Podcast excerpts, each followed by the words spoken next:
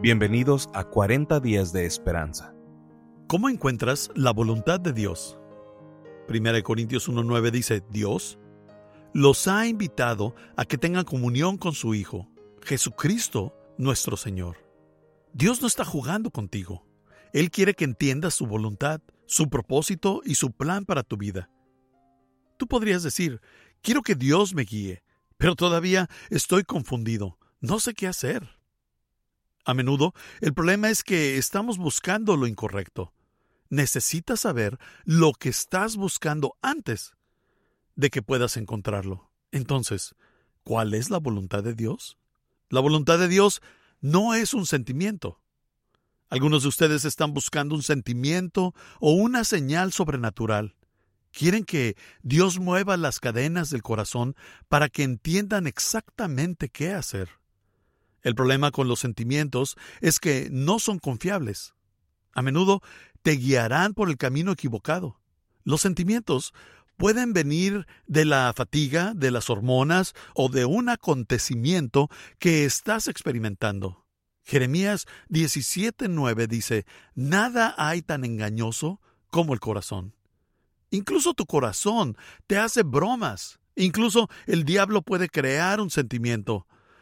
Si yo hubiera escuchado a mis sentimientos, nunca me habría casado con mi esposa Kay. El día antes de la boda, mis sentimientos me decían ¡Corre! Pero esa no era la voluntad de Dios, era miedo. No esperes por un sentimiento cuando estés tratando de entender el plan de Dios para tu vida. La voluntad de Dios no es una fórmula. En nuestra cultura queremos que todo sea fácil, queremos que las cosas sigan una fórmula sencilla para que el cambio en nuestras vidas sea instantáneo. Nosotros queremos una guía para seguirla paso a paso. Pero hay un problema con este enfoque. No hay lugar para cometer errores. Si la voluntad de Dios se diera como una receta, ¿qué sucedería si te olvidas de un ingrediente? Si dejas de poner el polvo de hornear que la receta te indica, lograste la diferencia entre un pastel de cumpleaños y una crepa. ¿Qué pasa si tienes 52 eh, pasos para conocer la voluntad de Dios y dejas fuera el número 37? La voluntad de Dios no es un sistema cerrado. Es dinámico. No siempre es cuestión de elegir A o Z. De hecho, muchas veces se puede ir de la A hasta la Z, y cualquiera estará bien. Es tu elección.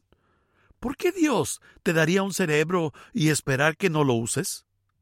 Él te dejará hacer tus propias decisiones y Él te dará segundas oportunidades. Si la voluntad de Dios no es un sentimiento ni una fórmula, entonces ¿qué? La voluntad de Dios es una relación. La Biblia dice en 1 Corintios 1.9, Dios los ha invitado a que tengan comunión con su Hijo, Jesucristo nuestro Señor. Hay muy poco en la Biblia acerca de la técnica de conocer la voluntad de Dios, pero hay miles de versículos que hablan de cómo desarrollar una relación amorosa con Jesucristo. ¿Por qué? Porque la voluntad de Dios es una relación. Cuanto mejor conozcas a Dios, menor confusión tendrás sobre cuál es su voluntad. Cuando conoces a Dios, todo lo demás queda en segundo lugar. Gracias por acompañarnos el día de hoy.